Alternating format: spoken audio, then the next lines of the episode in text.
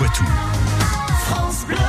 La science infuse chaque jour sur France Bleu Poitou, c'est une minute pour démêler le vrai du faux. Et certains sujets sont vieux comme le monde, j'ai envie de dire, Jean-Michel Piquet. Par exemple, l'égalité homme-femme. Si on n'est pas attentif, on peut très tôt inculquer aux enfants des idées reçues. L'égalité homme-femme, voilà un sujet qui passionne le monde des adultes et sur lequel il reste encore beaucoup à faire, notamment pour ce qui concerne nos enfants.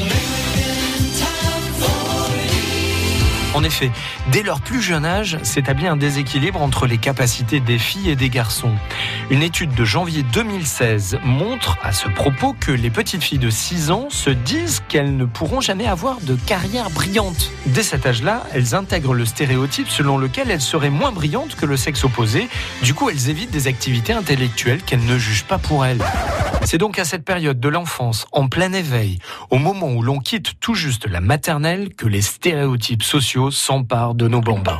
Pour mieux comprendre ce qui se passe, des chercheurs américains ont tout d'abord montré des photos de femmes et d'hommes à 400 enfants âgés de 5 à 7 ans, tranche d'âge caractérisée par l'entrée des enfants à l'école. Ils devaient choisir qui était la personne la plus intelligente. Avant 6 ans, les garçons choisissent les hommes et les filles les femmes. Après 6 ans, c'est-à-dire une fois scolarisées, les filles se mettent à choisir les hommes. Même tendance à la question du choix d'un jeu fait pour les vraiment très intelligents ou pour ceux qui font pour le mieux.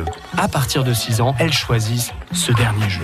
On peut alors se demander pourquoi cette différence apparaît au moment de la scolarisation. Et on comprend pourquoi avec le poids d'un tel stéréotype social, elles n'osent pas se diriger vers des filières techniques, scientifiques ou encore des postes de dirigeantes d'entreprise par exemple. Mais pourtant, ne dit-on pas que la femme est l'avenir de l'homme? Allez les filles La science infuse, chronique réalisée en partenariat avec Curieux, la boîte à outils critique.